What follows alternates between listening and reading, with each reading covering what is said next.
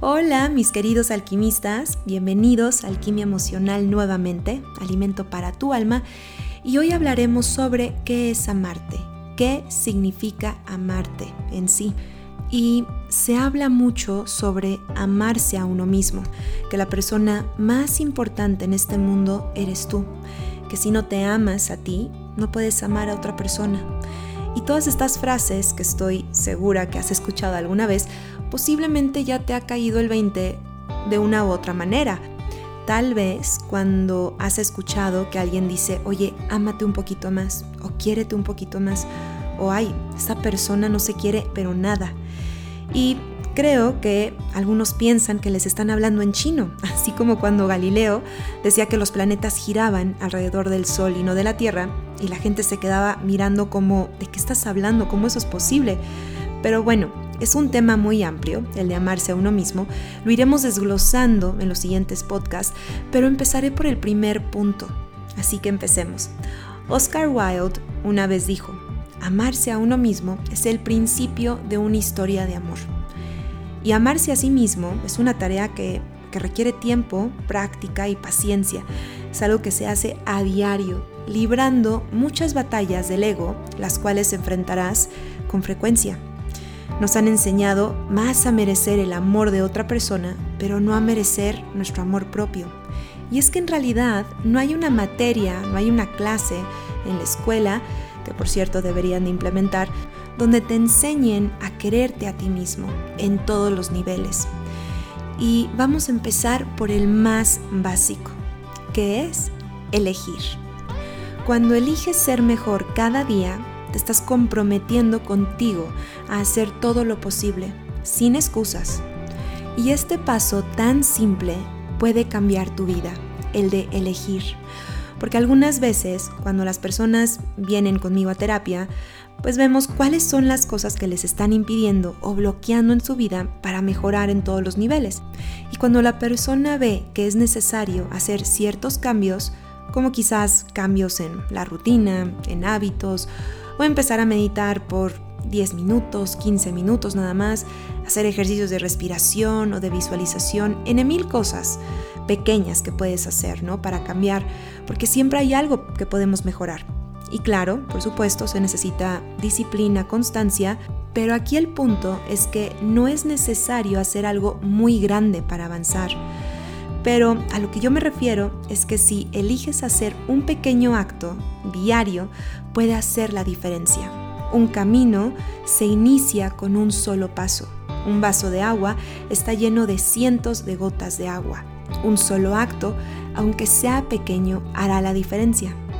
Y como estaba comentando anteriormente, cuando la gente va a terapia y ven y hacen conciencia de cuáles son los cambios que deben de hacer, para que haya un cambio en su vida y no lo hacen, cuando regresan conmigo y me dicen, oye, es que me siento triste por mi ex, o todavía no se manifiesta lo que quiero, me siento desanimado porque aún no encuentro a nadie, o me está costando bajar de peso, y les digo, ¿hiciste los cambios que dijiste y te comprometiste a hacer por ti?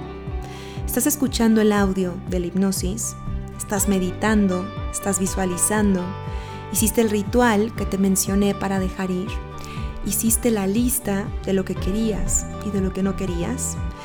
Y estas personas que aún no han hecho cambios me contestan, es que no he tenido el tiempo, es que no encuentro un momento, es que he estado trabajando o no, no lo he hecho porque tal cosa.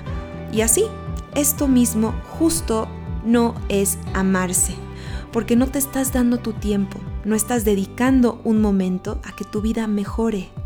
Y el no hacer es un acto de no amarse.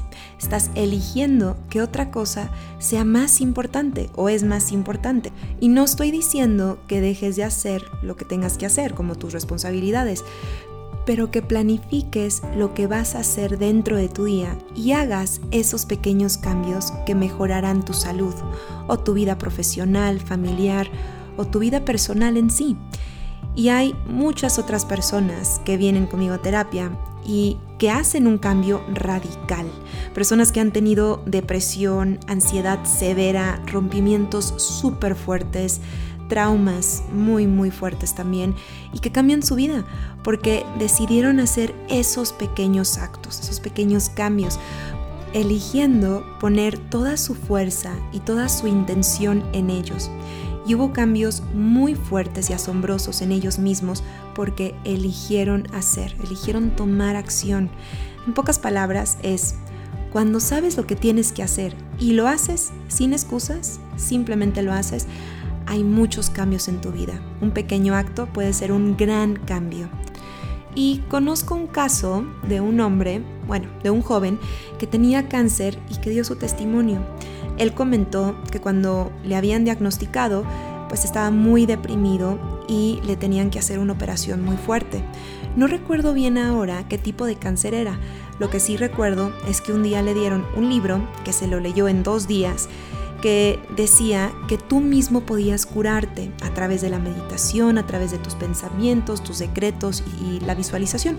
Así que comenzó a hacerlo sin excusas, esos pequeños cambios a diario, a meditar, a visualizar.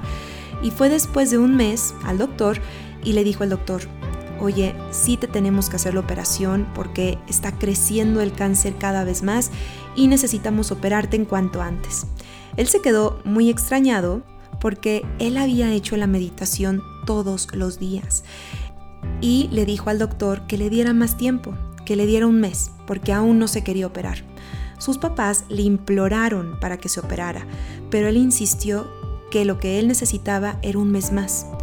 Ahora te pregunto, ¿tú crees que ese día que le dieron el diagnóstico meditó?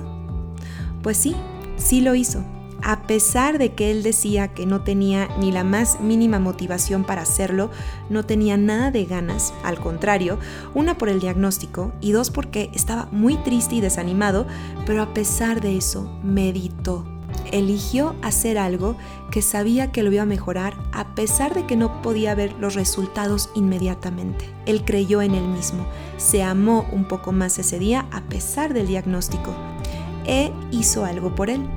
Y después de un mes de estar meditando, algunos días con ánimo y otros sin ánimo, fue al doctor. Y el doctor le dijo esta vez, no sé qué has hecho, pero ya no hay nada, estás limpio. Es extraño porque es como si no hubieras tenido nunca nada. Y evidentemente él y su familia pues estaban extasiados de felicidad. Pero ahora te pregunto, ¿tú crees que valió la pena el esfuerzo que hizo este hombre al meditar? ¿Tuviera ganas o no tuviera ganas? Viera resultados a corto plazo o no, esto, esto es amarse. Esto es comprometerte contigo mismo, hacer algo que te va a beneficiar a ti. Muchas veces no tenemos el ánimo de comenzar, pero al hacerlo sin pensar mucho, es un acto de amor, porque estamos eligiendo hacer algo para mejorar, para estar más cerca de la mejor versión de nosotros mismos. Y bueno, esto es todo por hoy. Espero que te haya gustado. Te mando un abrazo lleno de alquimia como siempre y nos estamos escuchando aquí mismo en el siguiente podcast. Mi nombre es Marifer Pérez y esto fue Alquimia Emocional, Alimento para tu Alma. Ah, y casi se me olvidaba. Si quieren una sesión conmigo, mándame un mail a info.mariferperez.com y síganme en mis redes sociales como Marifer Pérez Psicóloga.